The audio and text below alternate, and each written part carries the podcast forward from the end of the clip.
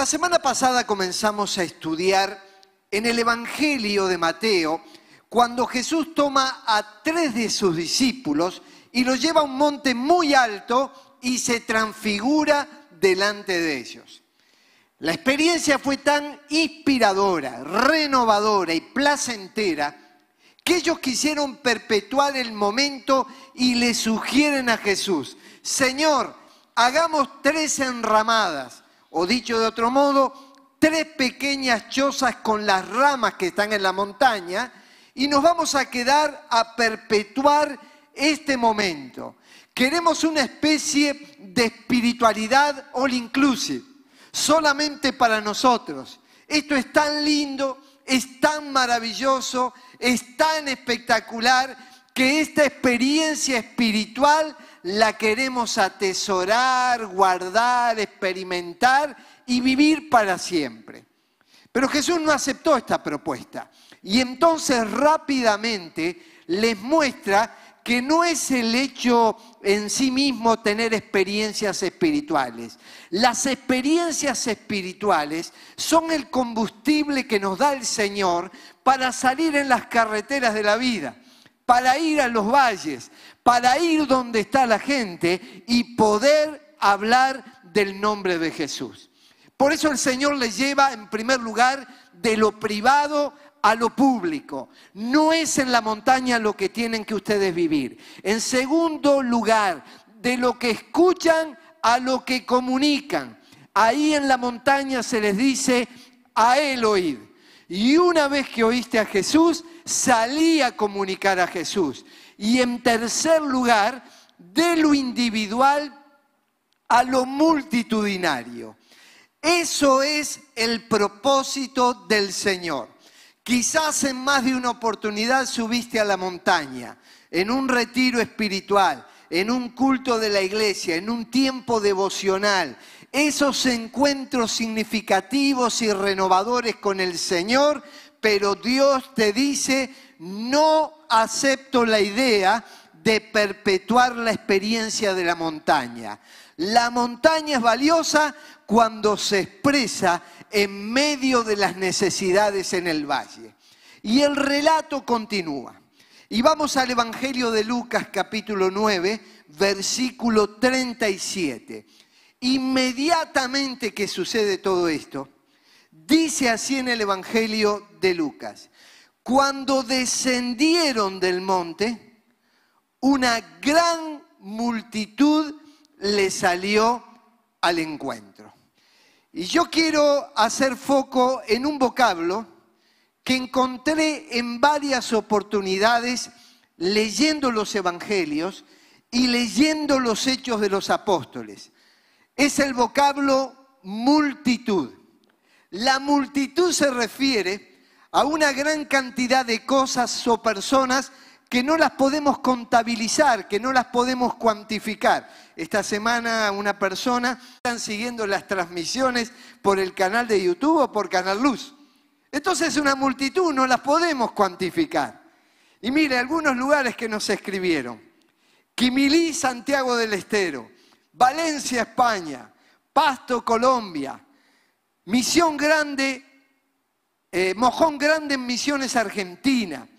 Aquí en Uruguay, por ejemplo, Paysandú, Cardona, Salto, Pueblo Belén, Tacuarembó, Mercedes, Colonia del Sacramento, Cerro Chato, Rivera, Dolores, Sauce, San Gregorio, El Pinar, Quillú, Piriápolis, Florida. Podría seguir mencionando una enorme cantidad de personas, multitudes que escuchan en este tiempo la palabra del Señor.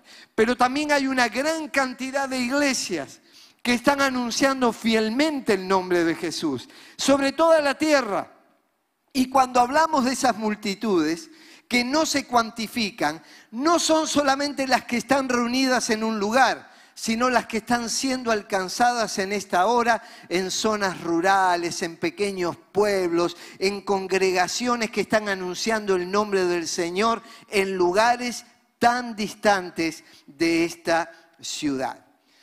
Las multitudes no nos deben asustar. Las multitudes son el propósito de Dios. Dice claramente que había multitudes que seguían a Cristo. Ahora, él no le impresionaba a la gente, pero lo cierto que era un polo de atracción a las multitudes, era un imán que los traía, porque en Jesús la gente encontraba tres cosas, y esas tres cosas las sigue encontrando hasta el día de hoy. Empatía, obras y enseñanza. Por eso, hasta el día de hoy, hay miles y miles y miles que gozan de estar en la presencia de Dios, que gozan de estar en las reuniones, que gozan de escuchar las predicaciones, de acercarse cada mañana a la palabra de Dios y leerla, porque en Él encuentran todo esto. En primer lugar, nosotros lo vemos esa actitud empática ante las multitudes. Dice que al ver a las multitudes tuvo compasión de ellas.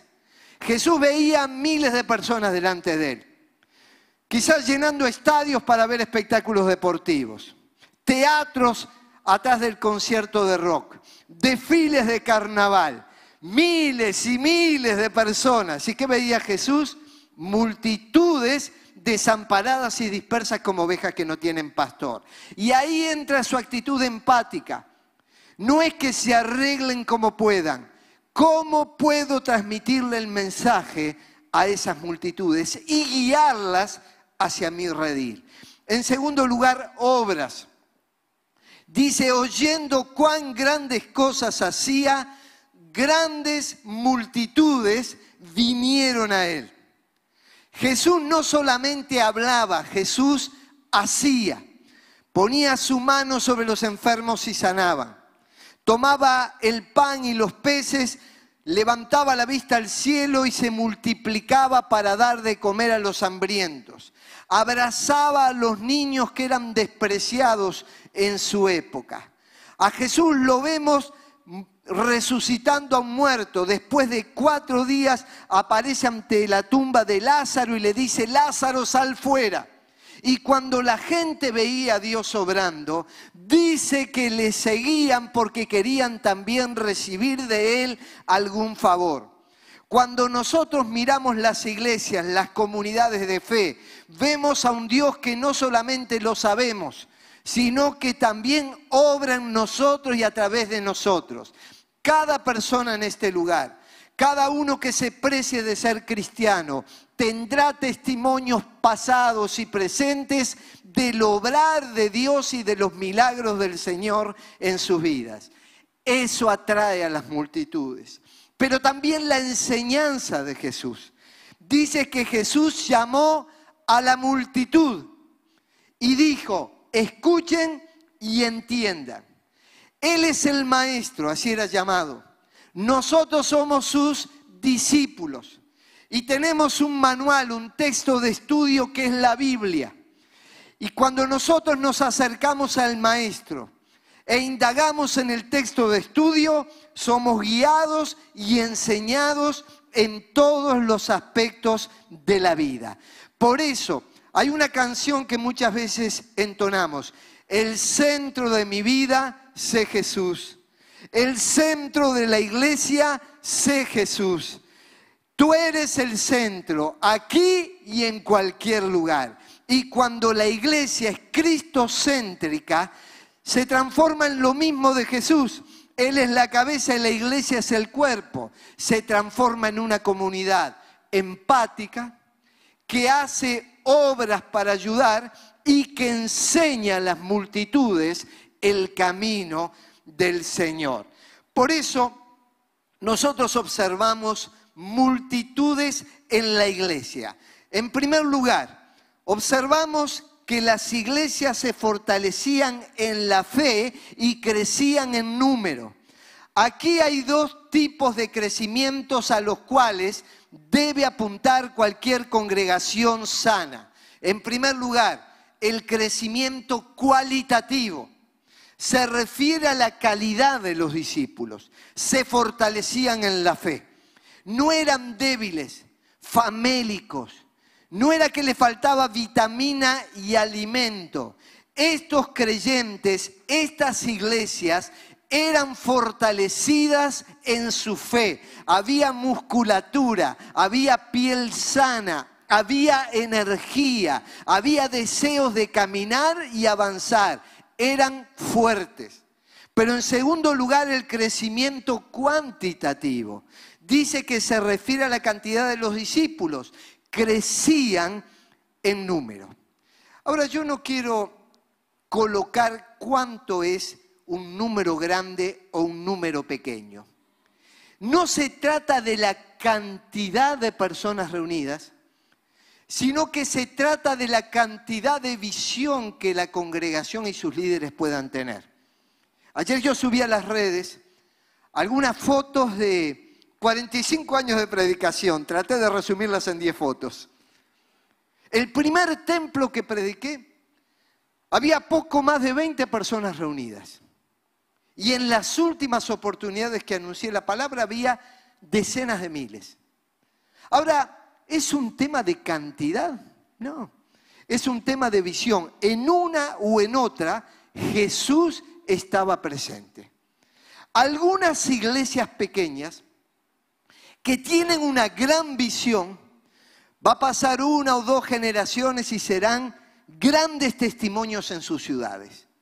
Pero también esta semana estuve hablando con un pastor que fue nombrado líder en su denominación y este fin de semana iba a salir a hacer una gira por poblaciones rurales donde hay pequeños grupos que se reúnen en el nombre del Señor. Y lo he visto, le contaba yo a través del tiempo, a grupos de cristianos reuniéndose debajo de una parra, en templos con piso de tierra, donde hay gente con corazón que ama a Dios y dispuesto a Dios, aunque no hay miles de personas reunidas. Pero hay una gran visión y una gran pasión para que el nombre de Jesús sea anunciado. La iglesia debe crecer fortalecida en la fe y debe crecer en número.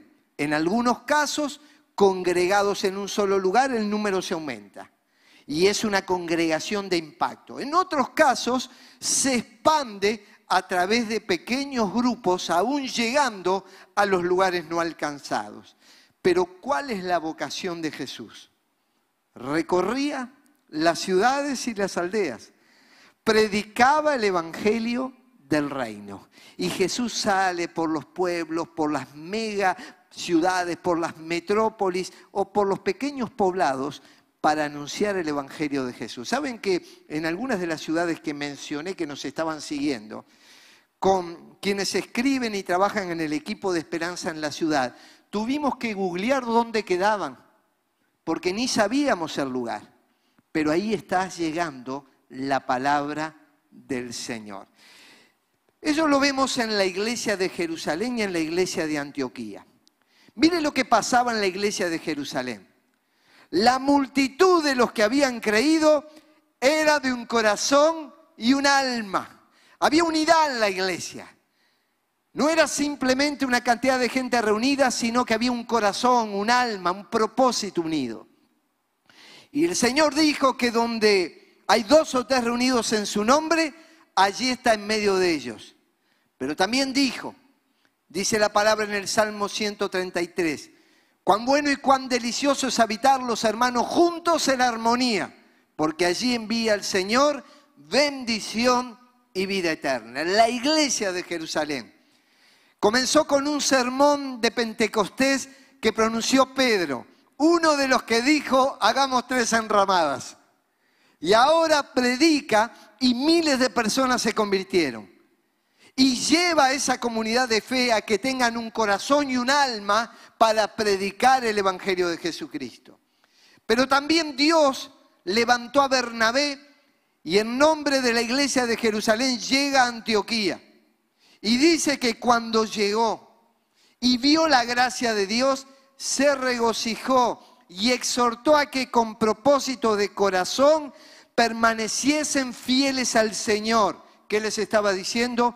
crecimiento cualitativo, calidad de creyentes, permanecer firmes al Señor, firmes en su palabra, firmes en la obediencia. ¿Por qué lo hizo? ¿Simplemente porque era un elocuente predicador? No, era un varón bueno, lleno del Espíritu Santo y de fe. Tres cualidades que todo miembro de la iglesia debe tener. No solo los predicadores, todo creyente debe ser bueno, lleno del Espíritu Santo y lleno de fe. ¿Y cuál fue el resultado? Una gran multitud fue agregada al Señor. ¿Cuántos? No sabemos, pero se añadía gente a la vida de la iglesia. Así que la iglesia empieza a crecer. Pero también tenemos que decir que hay multitudes fuera de la iglesia. Y son mucho más lamentablemente los que están fuera de la iglesia que los que están en las congregaciones locales. Dice la Biblia comparando a la iglesia con un cuerpo. Al vivir la verdad con amor creceremos hasta ser en todo como aquel que es la cabeza, es decir, Cristo crecimiento cualitativo. Creceremos hasta ser como Cristo. Por su acción, todo el cuerpo crece. Un cuerpo sano empieza a desarrollarse. Ahora bien, si usted visita Nueva York, se va a encontrar con una gran ciudad y allí hay rascacielos. Esos rascacielos son para albergar gente, llaman la atención. Los que vivimos en esta zona del mundo no estamos acostumbrados a verlos. Levantamos nuestra mirada y se pierde la mirada. O si tenemos acceso y subimos por un ascensor, miramos hacia abajo y es tremendo lo que visualizamos desde ese lugar. Algunas iglesias van a crecer como un rascacielos, otras como un edificio de varios pisos y otra como una vivienda de propiedad horizontal. Pero sea cual sea el crecimiento de la iglesia, es para albergar gente, es para tener gente que pueda nutrirse en la fe y poder de esa manera ser fortalecidos por Él y cumplir los propósitos del Señor. Si es un rascacielos va a llamar la atención y seguramente va a hacer que mucha más cantidad de personas puedan congregarse y reunirse. Si es un edificio de varios pisos, gloria a Dios. Y si es una pequeña casa, que se prepare con cimientos firmes, porque mañana puede seguir añadiendo pisos para que el nombre del Señor sea glorificado y la iglesia siga creciendo. Pero tenemos que decir que lamentablemente, cuando estudiamos o hacemos un diagnóstico de algunas congregaciones, nos damos cuenta que tienen todo para crecer, pero que lamentablemente no avanza. Tienen un edificio, sana doctrina, historia, tienen actividades, tienen también estatutos, un pastor correcto, tienen comisiones de trabajo y aún con todo eso que tienen, a veces permanecen en un estado de inercia. Y si no se revierte la situación, el grupo podrá permanecer por un tiempo, se debilitará y en algunos casos se extingue. Y sobran los ejemplos para demostrar esto. En algunas ocasiones no sobreviven a futuras generaciones. Son iglesias que no han aprendido a dar lectura a los tiempos. Nosotros vivimos con un único mensaje, comenzamos diciendo desde el inicio, Jesús. Pero evidentemente las épocas, las situaciones, los medios de comunicación cambiaron.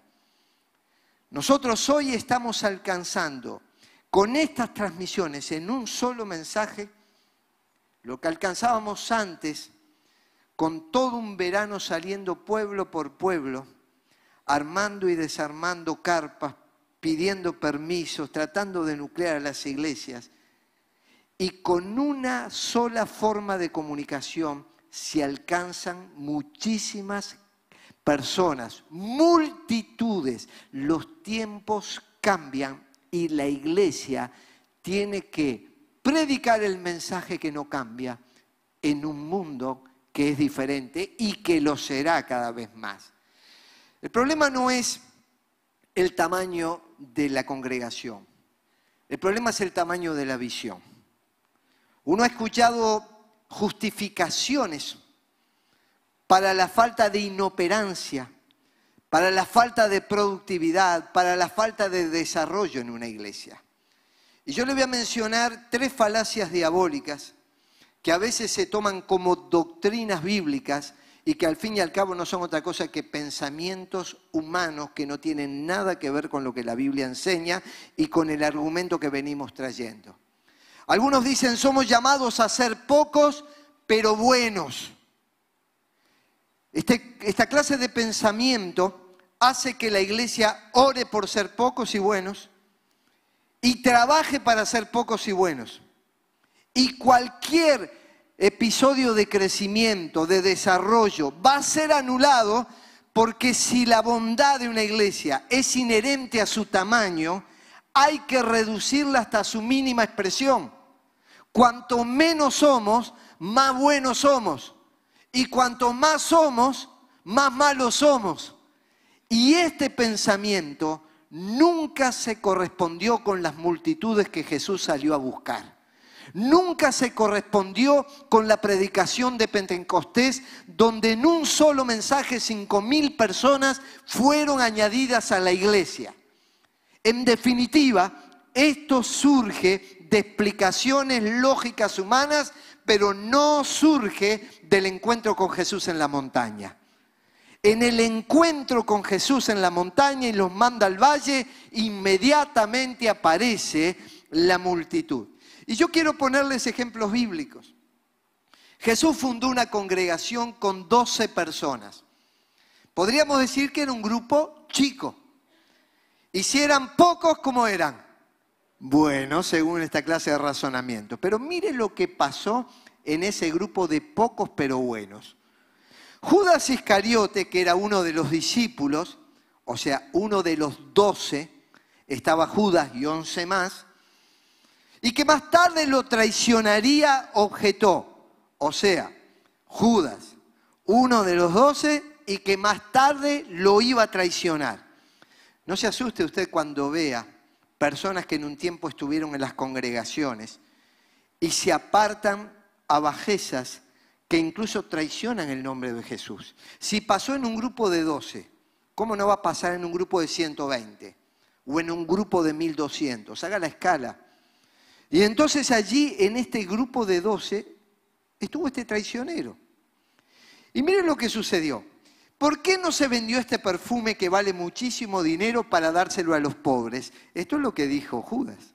Y entonces usted escucha el discurso, dice, maravilloso, está pensando en los pobres. Y eso es algo que es bueno. Vamos a vender y vamos a ayudar a la gente en necesidad. Dijo esto, dice la Biblia, no porque se interesara por los pobres, sino porque era un ladrón. Y como tenía a su cargo la bolsa del dinero, acostumbraba a robarse lo que echaban en ella. Mire, no se escandalice, en este caso era el tesorero del grupo, y tuvo un acto reñido con la ética inmoral enseñada por la Biblia y en cualquier lugar. Se quedó con el dinero de la bolsa. Fue un estafador. ¿Qué hicieron los otros once? ¿Huyeron y dijeron al reino de Dios es mentira? No, el que es mentira es Judas. Nosotros seguimos empáticamente a Jesús, viendo sus obras, escuchando sus enseñanzas y alineándonos con Él. En los pocos no necesariamente se encuentran todos los buenos. Pero miren lo que sucedió en la iglesia de Corinto. Allí eran muchos.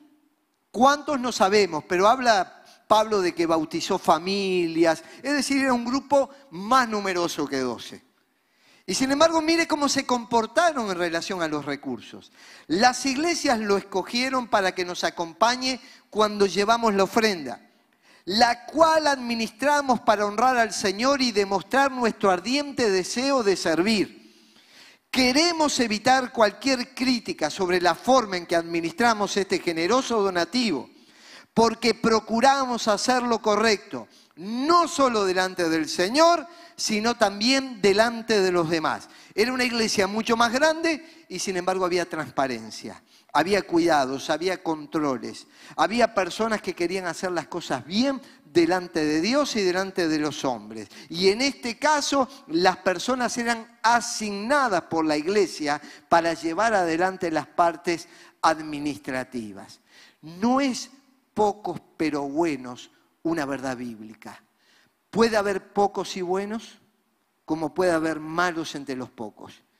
Y puede haber malos muchos, pero también puede haber iglesias muy numerosas que son buenas y algún malo, algún Judas puede aparecer.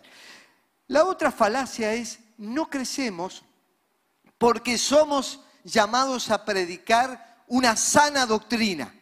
Eso estaría indicando que la iglesia crece por mentiras y que si se predica la verdad, la iglesia no va a crecer. Mire, falsas doctrinas hubo toda la vida. Las hubo desde el comienzo, inicio del primer siglo hasta nuestros días y la va a seguir habiendo. El diablo va a echar cizaña en medio del trigo. Por eso la recomendación bíblica es esto. Ten cuidado de tu conducta y de tu enseñanza. En otras versiones dice de tu doctrina. Persevera en todo ello, porque así te salvarás a ti mismo y a los que te escuchen. Y en las fotos que ayer subí, predicando ante 20 o predicando ante 10.000, la doctrina no se modificó. Hay un solo nombre que anunciamos, y es el nombre de Jesús. Y hoy aquí en este lugar estamos diciendo, prediquemos esa doctrina. Jesús salva, perdona, limpia, santifica, derramó sangre por nosotros, nos libera del pecado y del poder del pecado, nos hace vivir una vida saludable espiritualmente y cuando nos vamos de este mundo vamos hacia la vida eterna. Él volverá a buscar a su pueblo y esta es la doctrina sana que atrae a las personas a los pies de Jesucristo. En tercer lugar, algunos dicen, somos llamados a predicar santidad. La idea es que en los poquitos hay santidad, en los muchos hay una carnalidad tremenda. Y algunos de los que dicen somos llamados a predicar santidad, en realidad lo que están predicando es legalismo. Cosas que no se enfocan en la verdadera santidad que enseña la Biblia. En lugar de criticar a otros porque crecen y se desarrollan y avanzan, en vez de subir a las redes cosas contra otros predicadores y contra otras iglesias, seamos transmisores de verdadera esencia del Evangelio. Demos testimonio de nuestra fe. Jesús dijo que nuestra luz alumbre y no que salgamos a denunciar carencias o falencias o poniéndonos en un plano de superioridad, sentirnos mejor o más santos que otros y por eso no nos juntamos. Estos tres argumentos los escuché por primera vez cuando tenía 20 años. La iglesia me mandó hacia una ciudad del interior, en realidad una gira por cuatro ciudades, coordinando las campañas que íbamos a tener con las carpas. Allí reuníamos a los pastores, eran tiempos donde la carpa convocaba multitudes, hablábamos del nombre de Jesús, teníamos una banda muy atractiva y llegábamos a los pueblos y predicábamos la palabra del Señor. Entonces uno de los pastores no estaba con el grupo general de esa ciudad y fui a visitarlo personalmente. Y él me expresó que no se iba a juntar en esa campaña por las tres razones. Primero, desde su organización les dijeron, mejor ser pocos pero buenos. Los 35 que hay en la congregación es suficiente para una ciudad como esta. En segundo lugar, me habló de que él no se iba a juntar con las otras congregaciones para esta campaña porque tenían falsas doctrinas. En definitiva, algunas prácticas que eran diferentes a las que ellos tenían, pero no eran falsas doctrinas. Y en tercer lugar me dijo que ellos querían mantenerse puros y santos y me empezó a señalar deficiencias en pastores e iglesias. En realidad su visión estaba tan limitada que, por supuesto, trabajaron, vivieron con estas características. 35 años después, las iglesias de esa ciudad hicieron una reunión conjunta para celebrar una fecha especial y me invitaron a ser el predicador. Y allá estuve con aquellas congregaciones, vi el desarrollo que tuvieron en el tiempo, cómo crecieron, fueron avanzando, teniendo merenderos, y vos veías que la iglesia avanzaba y te gozaste, y animamos a los hermanos a continuar en esa línea. Pero se me ocurrió preguntar, ¿y aquella iglesia y aquel pastor? No, dice, ya no existen más. Ni la iglesia, ni sabemos qué pasó con el pastor. En otras palabras, este tipo de formas de pensar son falacias diabólicas. Mientras se proclama una santidad que no se vive, se está debilitando la iglesia y por otro lado hay iglesias que avanzan. Multitudes que hoy se integran a la iglesia. Para hacer la obra espiritual se necesita entender que no podemos hacerlo sin Dios, pero Él decidió no hacerlo sin nosotros. Si el Señor no edifica la casa, en vano trabajan los que la edifican. Entonces el Señor quiere edificar un pueblo, quiere edificar rascacielos, apartamentos, casas más pequeñas, pero quiere edificar y quiere hacerlo con nosotros. En segundo lugar, mientras esperamos que Dios sobre en lugar de nosotros, Él espera obrar a través de nosotros. No podemos trasladarle la responsabilidad al Señor que nos dio la responsabilidad a nosotros. Vayan, prediquen, anuncien, compartan su fe, entreguen Biblias, inviten a los cultos. Miren, esta semana algunas personas me, me contaron que enviaron a familiares, amigos, las grabaciones de las reuniones. La devolución que recibimos cada semana es tremenda. Personas a veces que están atravesando un cáncer, personas que están atravesando conflictos en sus trabajos, problemas matrimoniales.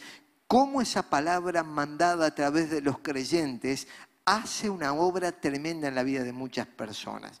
Por eso, para construir una iglesia sólida, y ahora sí, una iglesia firme en la fe y que crezca, dice la Biblia que somos una construcción. Por un lado somos construcción de Dios, pero por otro lado somos constructores, porque nos dice, cuidado como ustedes sobreedifiquen. Y para tener una iglesia sólida, que sea firme en la fe, pero que a su vez crezca, dice la Biblia, conforme a la gracia de Dios que me ha sido dada, como perito arquitecto he puesto el fundamento.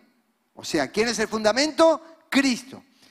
Y otro está edificando encima pero cada uno mire cómo edifica encima, porque nadie puede poner otro fundamento que el que está puesto, el cual es Jesucristo. En otras palabras, el fundamento ya se puso, es Jesús. El fundamento de la iglesia es Jesús, el centro de la iglesia es Jesús. Ahora nosotros tenemos que edificar sobre esto.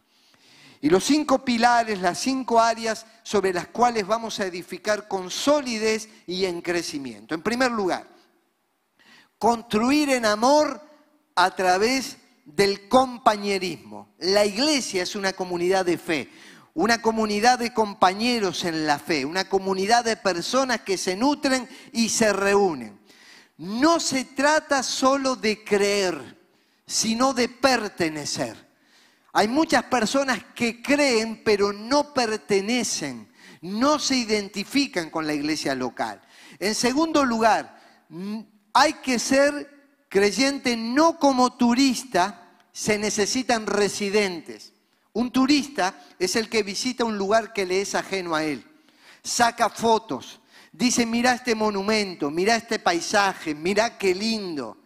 Escucha las canciones típicas del lugar, se alimenta de alguna comida que sea de la región, pero es turista, no vive ahí, no tiene esas costumbres. En realidad somos llamados a crecer en compañerismo y ser residentes. Amá una iglesia, unite a una iglesia, sé parte de la vida de la iglesia. Y en tercer lugar, cuando te aislás, no recibís ni compartís bendición. Nosotros somos bendecidos por la comunidad de fe pero también somos de bendición esa misma comunidad. Y entonces en la medida que nos involucramos en el compañerismo cristiano, vamos logrando firmeza, desarrollo y los dones, gracias, capacidades, conocimientos que Dios nos ha dado son volcados en beneficio de la obra. La iglesia de Jerusalén lo resolvió muy bien este tema. No dejaban de reunirse en el templo ni un solo día, la multitud. De casa en casa, pequeños grupos, partían el pan y compartían la comida con alegría y generosidad. En la medida que la iglesia se desarrolle y crezca, más hay que formar pequeños grupos dentro de los cuales la gente se nutra, comparta y viva. Construir en conocimiento también a través de la enseñanza. La enseñanza nos da formación y conocimiento y nos da solidez. Dice, para que ya no seamos niños fluctuantes, llevados por doquiera de todo viento de doctrina. Ahí apareció una corriente doctrinal, ahí apareció una nueva enseñanza, ahí apareció una iglesia más vistosa, un predicador más llamativo. Y no se trata de eso, se trata de seguir a Jesús todos los días en el templo en Jerusalén y por las casas no cesaban de enseñar y predicar a Jesucristo. Seamos una iglesia que enseñe en el templo las grandes verdades de Dios, pero también que se prediquen en las casas, a la familia, a los hijos, a tus nietos. No enseñes legalismo que aparta, que hace huir generaciones enteras. Algunos de los que querían ser pocos pero buenos, santos y no pecadores como los que estamos en el templo, no han podido ver las generaciones de hijos y nietos adorando al Señor como muchos de los jóvenes lo hacen. Entonces vamos a enseñar en las casas. Y vamos a enseñar en las casas también a nuestros vecinos y amigos para que se acerquen. Dice que cuando fueron a Antioquía, se congregaron allí todo un año con la iglesia y enseñaron a mucha gente. No solamente se enseña el camino de salvación, se enseña, por ejemplo, a través de lo que nosotros llamamos faros, en la yema le llaman grupos de crecimiento, en otras iglesias células, en pequeños grupos se enseña la palabra, se reflexiona en ella, se ora. En las jornadas de crecimiento espiritual, donde hay retiros, en donde también a través de la escuela de ministerio hemos dado orientación sobre el uso adecuado de las finanzas, la administración, la familia, la salud. Como los jóvenes van a tener una charla para los novios y los recién casados, a fin de orientar cuál es el propósito de Dios para la familia. La iglesia es una comunidad que enseña, te enseña a vivir en este mundo y te enseña a prepararte para la eternidad. También construir intimidad con Dios a través de la adoración. Mira, no se trata de canciones nuevas o antiguas, sino de entrar en conexión con Dios. Hoy cuando yo escuchaba el himno Santo, Santo, Santo, Señor Omnipotente, me trasladé a mi niñez cuando lo cantábamos. Pero también hay canciones más nuevas y unas y otras no se trata de cuánta antigüedad tienen, sino de cómo me conectan con Dios. Declaran los atributos de Dios, las bondades de Dios. También cuando me dice, yo las batallas las voy a pelear de rodillas y voy a alzar mis manos al cielo para recibir el oportuno socorro del Señor, digo amén. Allí en la adoración, mientras declaro los atributos de Dios y el poder de Dios, se manifiesta la presencia de Dios. Y lo vas a vivir no solo en el templo, en tu casa, practicalo, adorar al Señor personalmente y va a pasar lo que pasó en la iglesia de Antioquía. Un día que estos hombres, los líderes, estaban adorando al Señor y ayunando, el Espíritu Santo dijo, ¿Cuándo habló el Espíritu Santo? Cuando ellos estaban, dicen, ministrando al Señor. La palabra es adorando al Señor y ayunando. Construir en servicio a través de los ministerios. Es tremenda la cantidad de dones y ministerios que Dios ha dado a su iglesia. Miren, yo realmente los miro y los admiro. Todo lo que los creyentes se comprometen para llevar adelante los planes y proyectos de Dios. Evidentemente, como en un cuerpo, hay partes que son muy visibles, pero hay partes que no son visibles, pero son vitales. Y en el cuerpo de Cristo está el mismo culto público. Hace que algunas personas sean visualizadas y otras no. Pero eso no es lo importante. Lo importante es que cada uno de nosotros es parte de un cuerpo y estamos trabajando juntos y armónicamente para lograr objetivos. Mire cómo describe el apóstol Pablo a la iglesia de, Efesios. En Efesios dice, al vivir la verdad con amor, creceremos y cada vez seremos más semejantes en todo a Cristo. O sea, crecimiento cualitativo, nos pareceremos a Cristo. ¿Qué Él es nuestra cabeza? Mire que la cabeza de la iglesia no es un pastor, no es un grupo, la cabeza de la iglesia es Cristo. Y Él como cabeza orienta su cuerpo y entrega dones y ministerios para llevarlos adelante. No hay otra explicación. Por lo que Él hace, cada una de las partes del cuerpo, en la cual se incluye el pastor y los demás hermanos, cada una de las partes del cuerpo, según el don recibido, ayuda a los demás para que el cuerpo entero y unido ahora sí crezca cuantitativamente y se nutra en amor. En definitiva, los dones que Dios te dio y me dio, los ministerios que nos entregó a cada uno de nosotros, tenemos que entenderlo como parte del cuerpo y que cada uno de nosotros ayuda al desarrollo del cuerpo a través de esto. Y construimos el número a través del evangelismo. El evangelismo es la expresión de la iglesia. El evangelismo anuncia la salvación en Cristo. El evangelismo llama al arrepentimiento, al perdón de los pecados e ir a la cruz del Salvador. No se trata de ser evangélico, no se trata de ser católico, no se trata de venir a este templo, se trata de ir a los pies de Jesús. Y ese es el Evangelio, la buena noticia de salvación. ¿Y qué hacía cuando ellos anunciaban el Evangelio? Después de que miles se habían convertido, el Señor añadía cada día a la iglesia los que habían de ser salvos. Dios ha dado a algunos hermanos y hermanas el don de predicar públicamente y anunciar el nombre de Jesús a multitudes. Gracias a Dios por ellos, porque nos inspiran, nos ayudan y guían a las multitudes a los pies de Jesús. Pero hay un mandato que es para toda la iglesia, que no todos los creyentes van a tener ese don, pero sí todos los creyentes tienen que poner en práctica lo que aquí dice. Un hombre endemoniado, un gadareno, es liberado y quería seguir con Jesús.